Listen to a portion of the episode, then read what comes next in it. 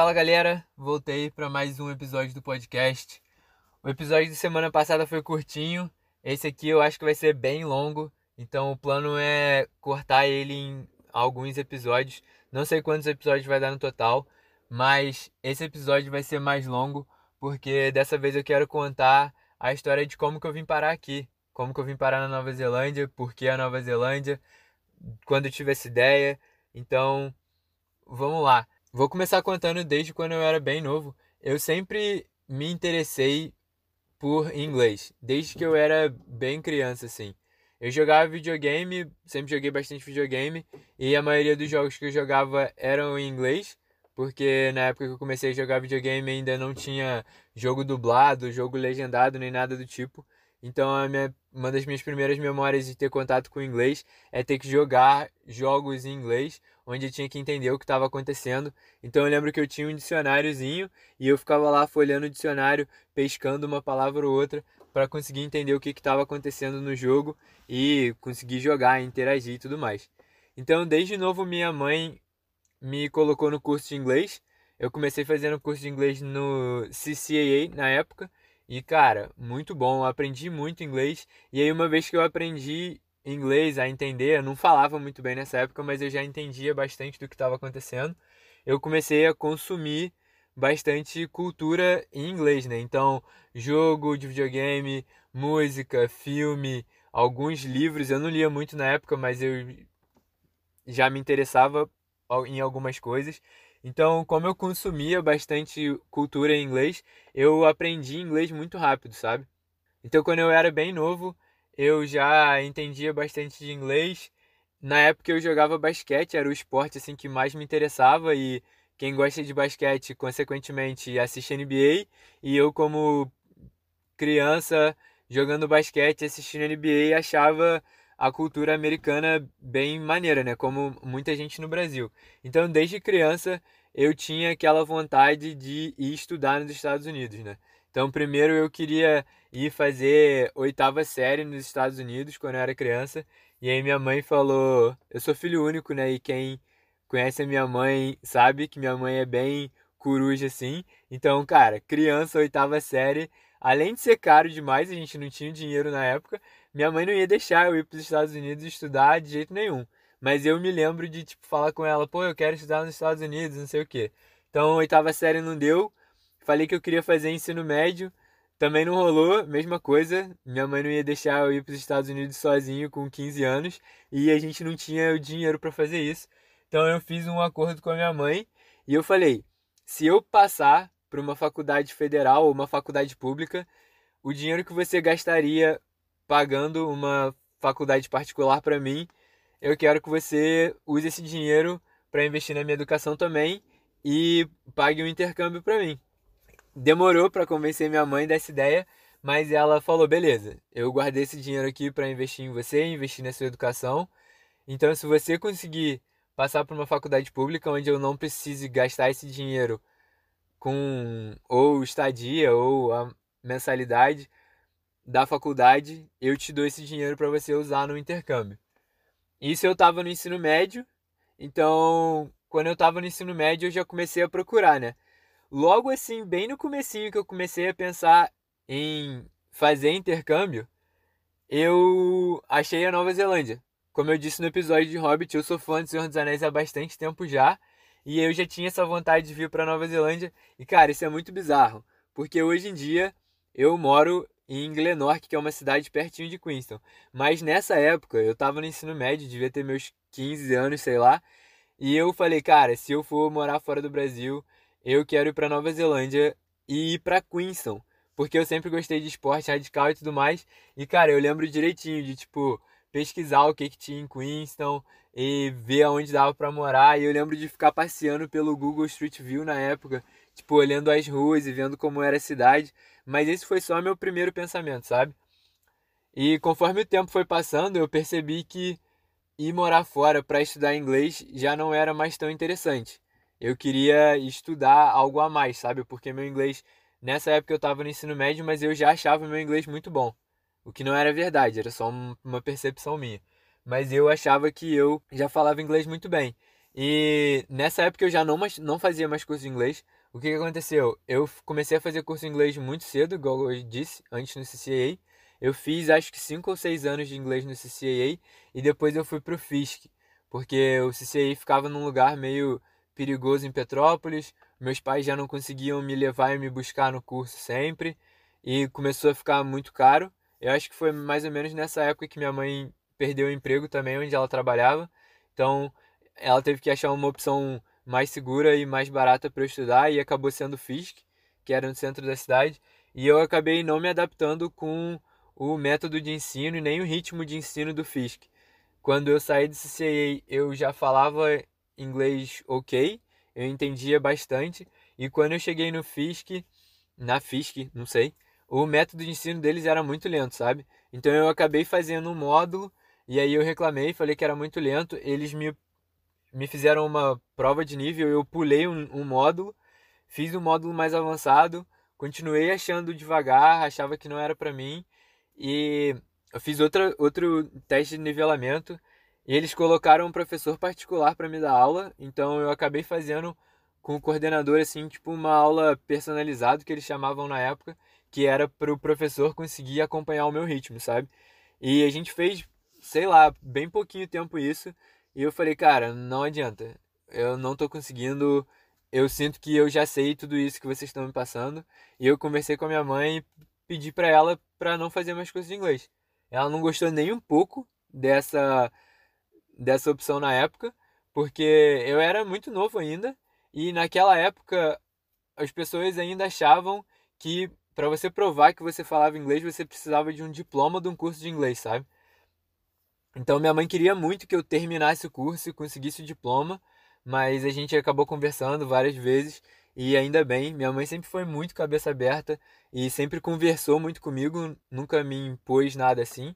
E ela entendeu o que eu estava falando e falou: beleza, se você acha que não precisa, ok, eu não vou ficar gastando dinheiro, não vou te forçar a fazer nada que você não queira, mas é isso, eu quero que você se dedique e que você prove que você possa falar inglês.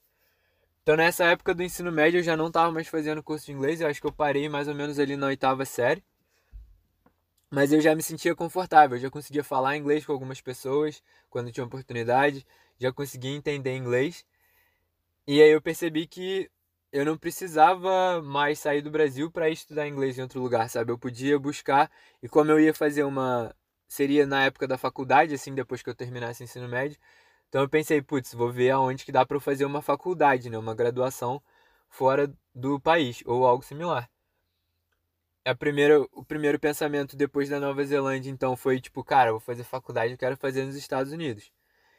E aí eu percebi que era absurdamente caro e que não tinha condições nenhuma de eu conseguir fazer é, faculdade nos Estados Unidos. Então, acabou que eu desisti dessa ideia de fazer faculdade e fui fazer faculdade no Brasil mesmo, né? Fui fazer a faculdade pública que eu tinha passado, que esse era o acordo com a minha mãe. Então, eu fiz faculdade pública no Brasil, não gastei um centavo com isso.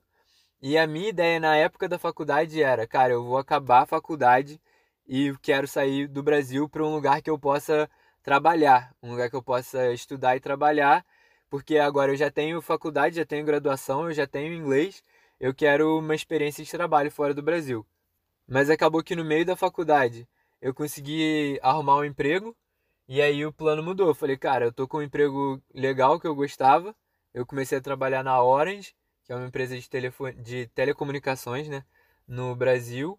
E eu gostei muito do lugar e do time e do emprego e tudo mais. E foi muito bom porque, como era uma empresa multinacional, eu tinha muito contato com o inglês no trabalho.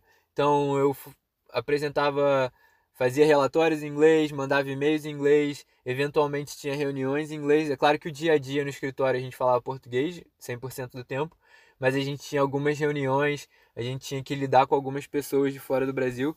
Então o inglês foi fazendo parte cada vez mais da minha vida, sabe? Então eu comecei a me interessar mais ainda pela oportunidade de poder sair do Brasil e viver num lugar onde eu falasse inglês o tempo inteiro. Foi mais ou menos nessa época também que eu percebi que meu inglês não era tão bom quanto eu achava. É, meu inglês não era ruim, mas todo mundo que aprende inglês no Brasil já percebeu isso, que quando chega a hora de falar inglês de verdade, conviver em inglês, dá aquela travada, sabe? Parece que as pessoas falam mais rápido, você encontra sotaques diferentes do sotaque de um professor brasileiro te ensinando inglês, mas foi essencial para mim para melhorar meu inglês, sabe? Meu inglês melhorou muito rápido depois que eu comecei a trabalhar na Orange, justamente por falar no telefone, lidar com pessoas de diferentes lugares do mundo, sabe? A gente lidava muito com gente do Egito e da Índia, que tem um sotaque bem diferente do que você vê geralmente em filmes e tudo mais. Eu acabei lidando também com algumas pessoas da Europa. A Orange é uma empresa francesa, então a gente tinha que lidar com algumas pessoas da França, e por conta dos clientes que a gente tinha que lidar também, eu lidei com algumas pessoas da Europa. Então tive contato com sotaques diferentes. Eu aprendi muito, muito, muito sobre um inglês mais profissional, sabe? Porque quando você aprende inglês no curso e quando você assiste filme, não é a linguagem que você usa no ambiente de trabalho, na maioria das vezes, né? Então aprendi muito a escrever e-mails em inglês, a escrever relatórios ou reportes em inglês e isso me ajudou bastante. E aí nessa época da Orange foi quando eu comecei a pensar, tipo, é agora ou nunca, sabe? Eu preciso decidir se eu quero continuar nesse emprego e criar uma carreira no Brasil ou eu abro mão disso e tento fazer o que eu sempre quis, que era sair do Brasil, sabe? Então, de novo, eu voltei a conversar com a minha mãe, voltei a procurar opções. E como eu já tinha graduação nesse momento da minha vida e eu já estava trabalhando, eu pensei, então eu preciso de algo mais. Eu preciso de uma pós-graduação, eu preciso de um curso é, que vai me fazer me especializar nessa área que eu estou trabalhando, que era na área de gerência de projetos na época. Então eu comecei a procurar outras opções, mas eu queria algo que fosse barato e que me permitisse trabalhar. Então eu comecei a fazer uma pesquisa sozinho, em casa, é, entrando em sites de agências de intercâmbio, entrando em sites de faculdades, entrando em sites de consulado, imigração, para entender quais eram as oportunidades de visto que eu tinha, quais eram as oportunidades de trabalho que eu tinha, as oportunidades de estudo que eu tinha. E com o dinheiro que eu tinha na época, com o dinheiro que minha mãe falou que mais ou menos ela tinha programado para gastar, eu não consegui achar nenhuma faculdade, nada muito grande, porque, cara, quando você mora no Brasil, o real já não vale tanto em países de primeiro mundo e tudo mais. E a gente não tinha é, tanta, tanto dinheiro assim, sabe? É muito dinheiro sair do país para fazer uma faculdade. E na época eu não tinha essa opção, sabe? Então acabou que a melhor opção que eu achei foi ir para Irlanda estudar inglês, que era algo que eu não queria, mas na época na Irlanda você conseguia ir trabalhar e você podia estudar inglês e isso te dava um visto de trabalho integral, entendeu? Então era a melhor oportunidade que eu tinha de sair do país com pouco dinheiro. Eu não ia estudar nada relevante, mas eu tinha uma oportunidade de trabalho. Na minha cabecinha de quem não sabia como as coisas funcionavam na época, eu pensava que ia ser muito fácil. Eu pensava que putz, eu trabalho numa empresa multinacional europeia, na Irlanda com certeza vão conhecer a Orange. Eu vou para lá, eu estudo inglês, eu arrumo qualquer emprego e, sei lá, em questão de um ano eu consigo um emprego melhor que vai me dar um visto de trabalho ou algo do tipo. E era essa a ideia que eu tinha e eu já percebi que essa é a ideia de muita gente que não sabe como é que funciona a vida no exterior, né? Então, minha mãe falou: beleza, é isso que você quer, vamos numa agência de intercâmbio. Então eu fui numa agência e chegando lá eu acabei conversando com o dono da agência e cara, o nome dele é Luiz e cara, que ser humano sensacional. Ele sentou comigo e a gente conversou. Ele conversou comigo não como um dono de uma agência que queria me vender o melhor pacote, mas ele sentou e conversou comigo como alguém que conhecia muito mais possibilidades do que eu, alguém que conhecia muito mais como a vida no exterior era e queria me ajudar a achar a melhor oportunidade para mim, sabe?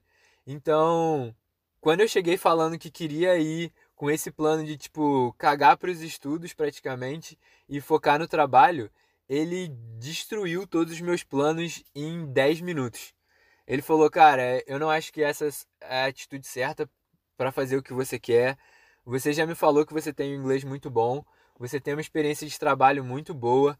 Se você for fazer isso que você tá falando, você vai chegar lá, você vai trabalhar no primeiro trabalho que você conseguir, que provavelmente vai ser de garçom ou algum trabalho que imigrantes fazem, que é tipo de limpeza ou algo que é muito pesado, muito cansativo.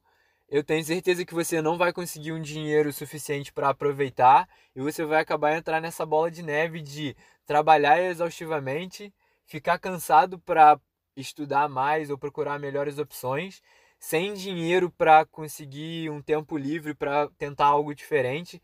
Você vai ficar acabando preso nessa bola de neve de trabalha, cansa, ganha dinheiro, gasta para se sustentar, sabe? E foi muito impactante para mim porque eu fui na agência meio com que tipo, é isso, eu já pesquisei, eu já sei de tudo, é isso que eu quero fazer, vamos lá e só vamos fechar o pacote. E o cara meio que tipo se recusou a vender para mim o que eu queria, sabe? E querendo ou não, ele ganhou minha confiança nessa hora, sabe? Porque eu falei, tá, ele tem razão, sabe? E obrigado por ter me falado isso agora, porque sinceramente, depois de vir para Nova Zelândia, eu encontrei muita gente que fez isso, sabe? E eu percebo que eles estão presos exatamente nisso que, querendo ou não, o Luiz me salvou de cair nessa vida. Então, foi bem legal, cara, é, a conversa que a gente teve. Mas enfim, e aí ele falou: tá, vamos procurar então algo que seja realmente interessante para você a gente começou a pesquisar junto e tinha muita coisa que ele me apresentava que ele falou, cara, eu nem tenho convênio com essa faculdade, eu nunca mandei ninguém para fazer isso, mas eu percebo que você é um cara tipo determinado e se você precisar de ajuda a gente consegue te ajudar a fazer o que você quer, entendeu? Então a gente começou a procurar faculdades que ele nem tinha convênio, pacotes que ele nem tinha para oferecer, mas a gente acabou encontrando uma faculdade no Canadá com um curso profissionalizante, entre aspas, assim. É, era um curso de dois anos. Na verdade, era um curso de um ano. Era um curso de um ano de, de estudo, mas no Canadá a maneira que funciona é você não pode trabalhar enquanto você estuda. Nesse, nesse visto que a gente viu, né? Então, no meu caso, que a gente tinha visto, que ele tinha me apresentado. Lembrando, eu não sou especialista nisso, eu estou contando a minha história, então provavelmente existem outras maneiras de, de imigrar para outros países, outros vistos, outros planos, outros pacotes, mas eu vou falar do que eu vi, do que eu tinha planejado. Então, o que eu tinha visto era: eu não conseguiria trabalhar e estudar ao mesmo tempo no Canadá. A única coisa que a gente conseguiu que chegava mais perto disso era esse curso de gerência de projeto, que era um curso de um ano, e assim que eu completasse um ano de estudo, eu ganharia o mesmo tempo de trabalho. Então eu estudaria por um ano e no final desse um ano eu ganharia um ano de visto de trabalho para tentar achar um, um, emprego nessa área e assim conseguir converter esse visto de trabalho num visto permanente de trabalho ou algo do tipo. Então foi isso que a gente decidiu e a gente partiu daí. Começamos a entrar em contato com a faculdade, a gente entrou em contato com a faculdade e nessa época eles pediam que você tivesse uma graduação, que você tivesse o IELTS ou qualquer prova de nível de inglês assim que pudesse comprovar o seu nível de inglês e pedia também uma experiência de trabalho na área. E nessa época eu não tinha duas dessas coisas. Eu tinha experiência de trabalho na área, mas eu não tinha o IELTS e eu não tinha o diploma ainda, porque minha faculdade tinha entrado em greve e eu não tinha terminado minha faculdade ainda. Então eu acabei escrevendo uma carta para eles explicando a minha situação, falando que eu tinha experiência de trabalho, eu, entre aspas, já tinha terminado a minha faculdade, só estava faltando TCC, e eu não tinha o IELTS, mas eu já falava inglês fluente e tudo mais, até por conta da minha experiência de trabalho ser vinculada a uma empresa multinacional em inglês, e qual era a opção que eu podia oferecer a não ser o IELTS, porque na época eu não queria fazer, eu não queria gastar esse dinheiro. Então eu acabei recebendo uma resposta da faculdade dizendo que tudo bem eu não ter a minha graduação, eu poderia terminar depois. Eles tinham aceitado a minha experiência de trabalho, mas para eu conseguir passar sem um IELTS e sem a minha graduação, eu teria que fazer uma espécie de vestibular com eles, um vestibular online. Isso me deixou muito nervoso, mas era algo que eu queria muito, então eu falei, beleza, vamos nessa. Eles me mandaram alguns materiais, algumas dicas do que eu precisava estudar, e a gente marcou o horário num dia e eu fui fazer o vestibular online. E foi uma experiência muito interessante, porque eu nunca tinha feito nada do tipo. Eles não me explicaram muito do que era, foi só tipo o que, que ia cair mais ou menos, quanto tempo que ia durar e tudo mais. Então foi isso, eu loguei num portal e assim que você logava nesse portal, eu já percebi malandramente que dava para dar um alt tab e usar o resto do computador. Então eu falei, beleza, se tiver alguma coisa que eu não sei, eu consigo procurar no Google. Então eu entrei no portal, coloquei meus dados e tudo mais, e aí o vestibular começava na hora exata que estava marcado. Então, na hora que estava marcado, o vestibular começou e a primeira etapa era tinha um pequeno texto assim explicando algo sobre um assunto.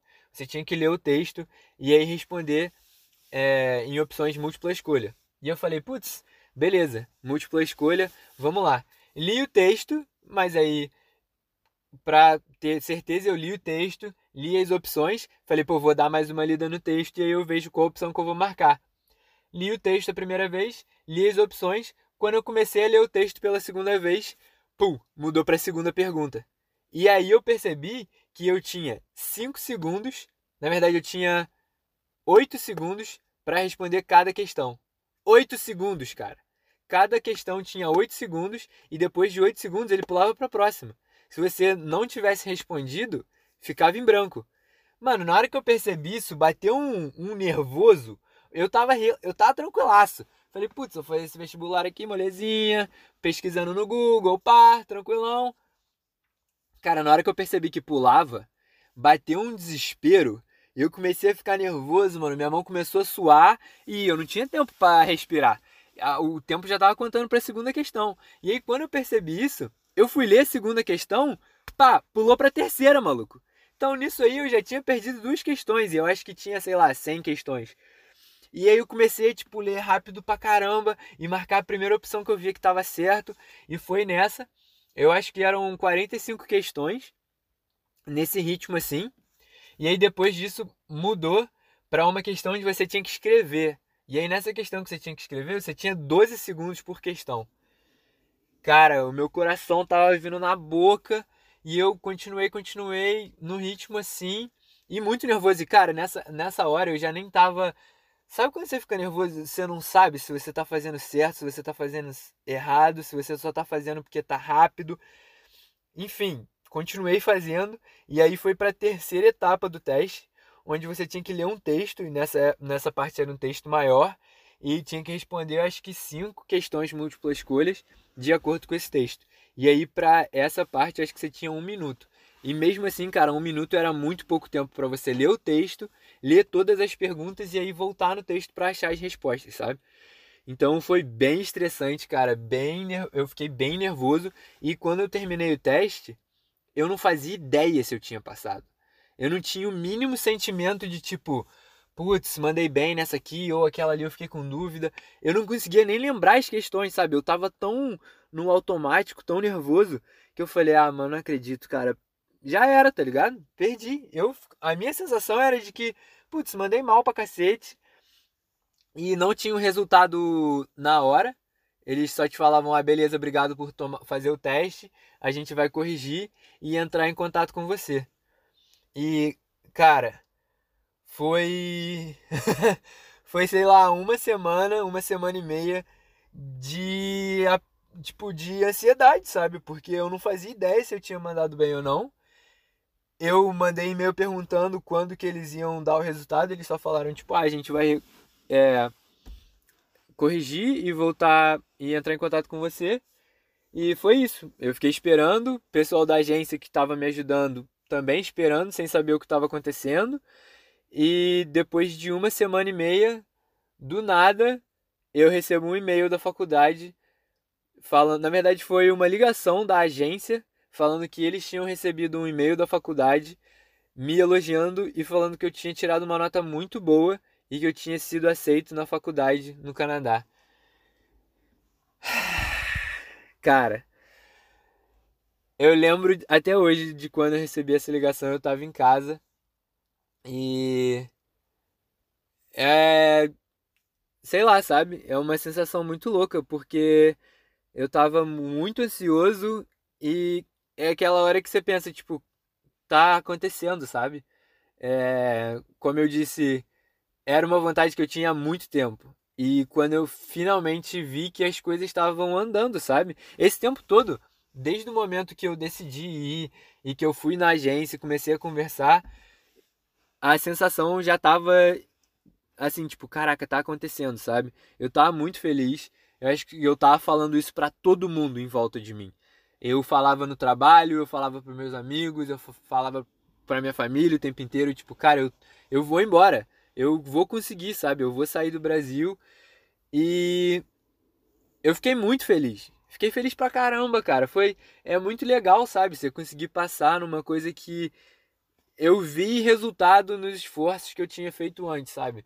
Todo o tempo que eu estudei inglês, a dedicação que eu tinha no trabalho, a minha vontade por aprender coisas novas e me dedicar nas coisas que eu me interessava. Então, para mim foi muito legal, cara. Eu fiquei muito feliz e depois disso foi voltar na agência e começar o processo de ir, entendeu? De achar uma casa para eu morar, ver quando que o curso começava, fazer todos os exames médicos e conseguir toda a documentação para aplicar para o visto.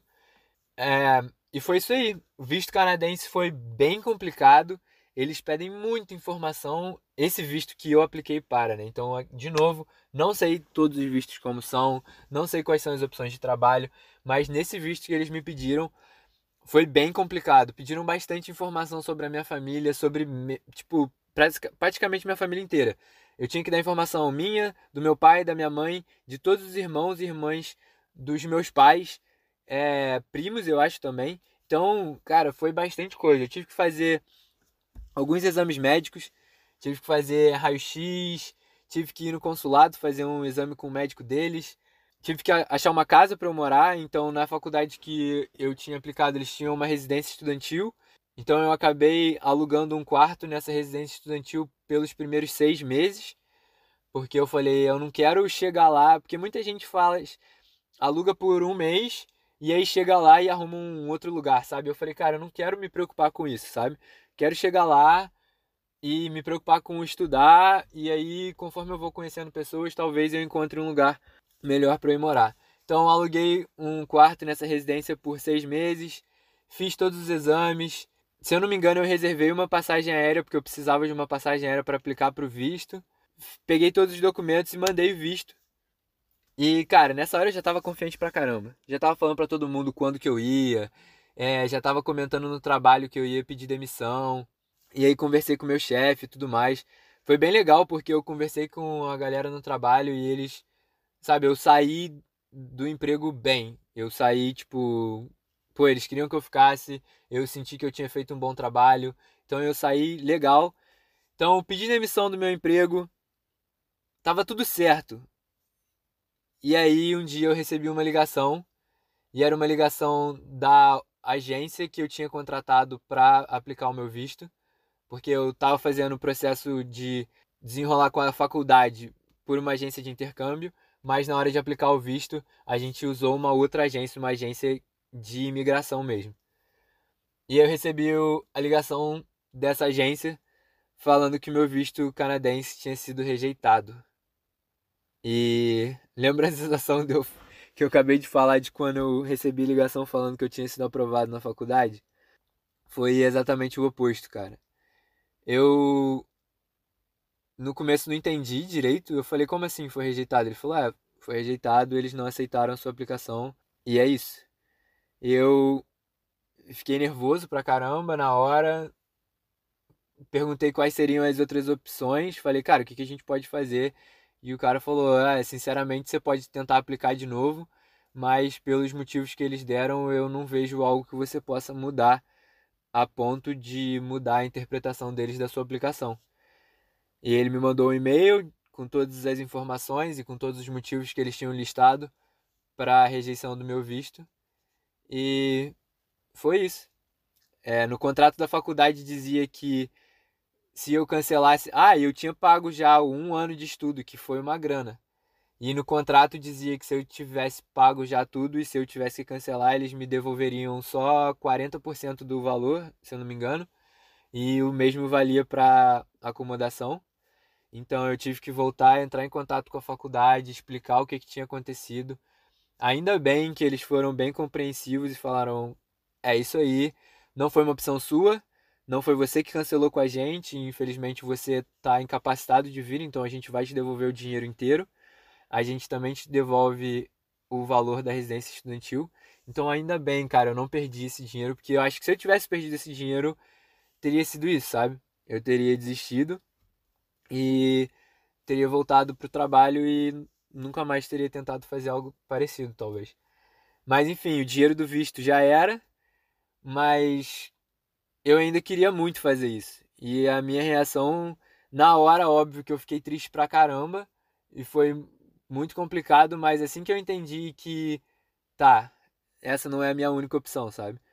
Eu voltei na agência e a gente começou a conversar quais seriam as outras opções que eu ia ter para conseguir realizar esse sonho.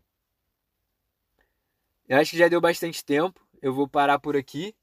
E no próximo episódio eu explico quais foram os próximos passos aí para conseguir sair do Brasil e fazer o que eu queria fazer desde o começo. Então espero que vocês tenham gostado. Se vocês tiverem alguma dúvida de qual, como foi o processo, se tiver alguma pergunta de o que, que eu tive que fazer, algo do tipo que eu não expliquei aqui, manda para mim no Instagram, entra lá no site, comenta. É, e é isso. Espero que vocês tenham gostado. De novo, não esquece de comentar com alguém que ouviu, recomendar para um amigo. E um abraço. Até a próxima. Tchau.